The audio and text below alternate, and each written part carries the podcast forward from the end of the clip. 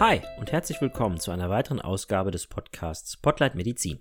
Mein Name ist Michael Babylon und ich bin Oberarzt der Gefäßchirurgischen Abteilung am Marienkrankenhaus in Soest. Wir suchen uns über das Jahr medizinische Gesundheitstage oder manchmal auch kuriose Feiertage aus und beleuchten die Hintergründe dieser Tage etwas näher. Am 20. April ist der internationale Cannabis-Tag. Wahrscheinlich habt ihr es auch schon mitbekommen. Der Konsum und in Maßen auch der Besitz von Cannabis könnte demnächst in Deutschland legalisiert werden.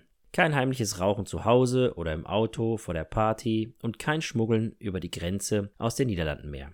Grund genug, Cannabis und die Wirkungsweisen im Körper einmal genauer unter die Lupe zu nehmen. Cannabis wird nämlich schon seit mehr als 2000 Jahren zur Erzeugung eines Rausches oder auch zu medizinischen Zwecken konsumiert. Die medizinische Anwendung, die in den letzten Jahren ein Revival erfahren hat, ist eher ein alter Hut. Auch in Europa wurde Cannabis, bis es in den frühen Jahren des 20. Jahrhunderts verboten wurde, als Therapeutikum eingesetzt. Eigentlich hat der Gesundheitsminister Karl Lauterbach für das erste Quartal diesen Jahres einen Gesetzesentwurf zur Legalisierung angekündigt. Jedoch hört man von diesem Prestigeprojekt der Ampelkoalition zurzeit wenig. Hinter den Kulissen, munkelt man zumindest, wird jedoch fleißig gearbeitet. Deutschland würde sich mit der Legalisierung einigen Vorreiterländern anschließen. Die bekanntesten Länder, in denen Cannabis bereits legalisiert oder zumindest geduldet wird, sind die Niederlande, Kanada, Teile der USA und zum Beispiel auch Tschechien. Cannabis spielt weltweit eine große Rolle. Laut dem Global Drug Survey ist es weltweit die zweithäufigst konsumierte Droge nach Alkohol und belegt damit einen Platz noch vor Nikotin. In Europa ist es die am häufigsten konsumierte illegale Substanz und in Deutschland das meistgehandelte Betäubungsmittel. Cannabis enthält bis zu 60 verschiedene Substanzen und zwei der wichtigsten schauen wir uns mal näher an. Zunächst mal Cannabidiol oder besser bekannt unter dem Namen CBD. Die genaue Wirkungsweise von CBD ist bisher noch unbekannt. Allerdings geht man davon aus, dass beim Konsum von Cannabidiol keine Suchtgefahr besteht, da es nicht berauschend wirkt. Gesichert gilt jedoch eine entkrampfende Wirkung, weshalb es auch in zugelassenen Medikamenten enthalten ist. CBD-Shops hat sicher jeder von euch schon mal gesehen. Diese verkaufen CBD enthaltende Öle, Hautpflegeprodukte, Seifen, Kaugummis und so weiter. CBD wird eine Menge Wirkung nahegelegt, obwohl es hierfür kaum wissenschaftliche Belege gibt. Ich bin auf eine Website gestoßen, die mit einem CBD-Tee wirbt, der sich positiv auf die Herzfunktion auswirken, den Cholesterinspiegel senken und die Verdauung verbessern soll. Ach ja, und zusätzlich soll der Tee auch noch den Schlaf verbessern. Seit 2019 ein erstes Medikament zugelassen wurde, das Cannabidiol enthält und entkrampfend wirkt, haben sich die Wirkungen von CBD verselbstständigt und vervielfacht. Wie gesagt, die Studienlage ist sehr dünn und für die meisten beworbenen Wirkungsweisen dürfte es sich maximal um Erfahrungsberichte einzelner Personen handeln. Aber CBD ist hip, es verkauft sich gut und somit sprießen immer mehr CBD-Läden aus dem Boden. Tatsächlich wird aber auch ernsthafte Forschung mit Cannabidiol betrieben. Es laufen zurzeit einige Studien, die die Wirkung von CBD auf psychiatrische Erkrankungen untersuchen. Der zweite entscheidende Wirkstoff ist das THC oder genauer gesagt Delta-9-Tetrahydrocannabinol. Diese drei Buchstaben sind wahrscheinlich der Hauptgrund, warum Cannabis konsumiert wird. Über die Wirkweise von THC weiß man allerdings schon etwas mehr. THC ähnelt Anandamid, Anandamid kommt natürlich im Körper vor und ist ein sogenanntes Endokannabinoid. Anandamid ist an der Zellkommunikation beteiligt, also an der Übermittlung von chemischen Botschaften von einer Zelle zur anderen. Es beeinflusst unsere Sinne wie Riechen, Hören und Schmecken. Ja genau, jetzt ahnt ihr bereits etwas. Hierdurch wird die berauschende Komponente erklärt. Anandamid bindet an sogenannte CB-Rezeptoren.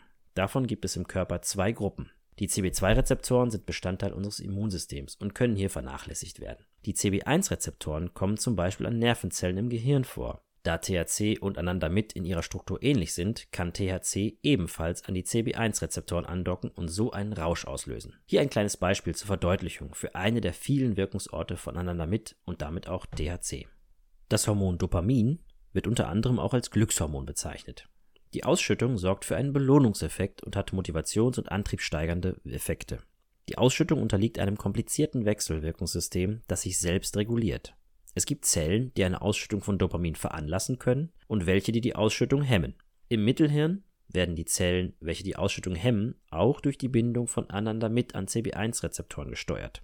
THC kann hier in den Regelkreis eingreifen. Es bindet statt Anandamid an die CB1-Rezeptoren und inaktiviert die Zellen, die die Ausschüttung von Dopamin herunterfahren sollen. Die Folge ist, es wird vermehrt Dopamin ausgeschüttet. Eine Wirkung, die beim Konsum von THC sehr erwünscht ist. Dieses Beispiel ist jetzt grob vereinfacht, aber es bringt euch hoffentlich eine der Wirkweisen etwas näher.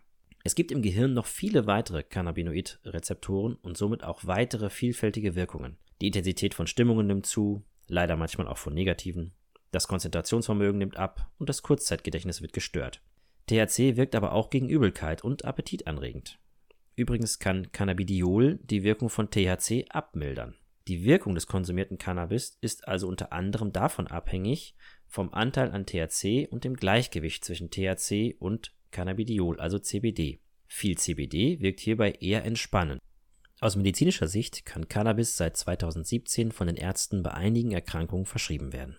Verschrieben werden getrocknete Cannabisblüten, aber auch synthetisch hergestelltes THC. Die Kosten werden in den meisten Fällen von den Krankenkassen übernommen. Dazu kommen noch drei weitere Medikamente, die THC und CBD enthalten. Nabiximols ist ein krampflösendes Mundspray und wird bei Multipler Sklerose eingesetzt. Nabilon gibt es in Kapselform und wird bei Chemotherapien gegen Übelkeit und Erbrechen eingesetzt. Und zuletzt noch das Epidiolex. Es wird Patienten mit sehr seltenen Formen der Epilepsie, Lennox-Gastaut und Dravet-Syndrom, verschrieben. Medizinisches Cannabis wird am häufigsten bei chronischen Schmerzen verschrieben, auch wenn es hierfür noch keinen eindeutigen Wirkungsnachweis gibt. Am ehesten gibt es Belege für eine Wirkung bei chronischen Nervenschmerzen, obwohl Cannabis es hier auch noch nicht in die Leitlinie zur Therapie geschafft hat. Cannabis lindert nicht direkt den Schmerz, sondern es hilft Patienten besser mit dem chronischen Schmerz umzugehen. Patienten mit chronischen Schmerzen leiden häufig auch unter Schlafstörungen, Depressionen und Appetitlosigkeit. Hier kann Cannabis helfen und seine positiven Effekte entfalten. Bei akuten Schmerzen zeigt Cannabis meist keine Wirkung. Wie wir bereits gelernt haben, gibt es verschiedene Möglichkeiten, Cannabis zu konsumieren. Man kann es rauchen, als Kapsel zu sich nehmen, in Kekse backen und, und, und. 90% der Europäer konsumieren Cannabis als Joint. Leider ist das nicht die optimale Variante, um Cannabis zu konsumieren. Die Bundesärztekammer rät daher auch davon ab, getrocknete Cannabisblüten zu rauchen. Cannabisblüten schwanken in ihrer Zusammensetzung von THC und CBD, sodass die Wirkung des Joints von Mal zu Mal verschieden sein kann. Hinzu kommt der Reverse Gateway Effekt, den man nicht unterschätzen sollte. Durch den Cannabiskonsum als Joint fangen viele Konsumenten auch an, normale Zigaretten zu rauchen. Und über die schädliche Wirkung des Rauchens und was das für die Lunge und das Herz-Kreislauf-System bedeutet, brauchen wir nicht wirklich zu diskutieren. Wenn man schon Cannabis konsumieren möchte, sollte man dies eher in Form von Kapseln oder Ölen machen. Diese sind synthetisch hergestellt, die Zusammensetzung von THC und CBD immer gleich. Das Handling dieser Produkte ist einfacher und sicherer. Versteht mich bitte nicht falsch, ich möchte niemanden zum Konsum von Cannabis animieren. Ob das jemand tut oder nicht, bleibt jedem selbst überlassen. Mir geht es hier rein um die Aufklärung. Aber eine Anmerkung habe ich dann doch noch zu dem Thema. Cannabis gehört sicher nicht in die Hände von Kindern und Jugendlichen.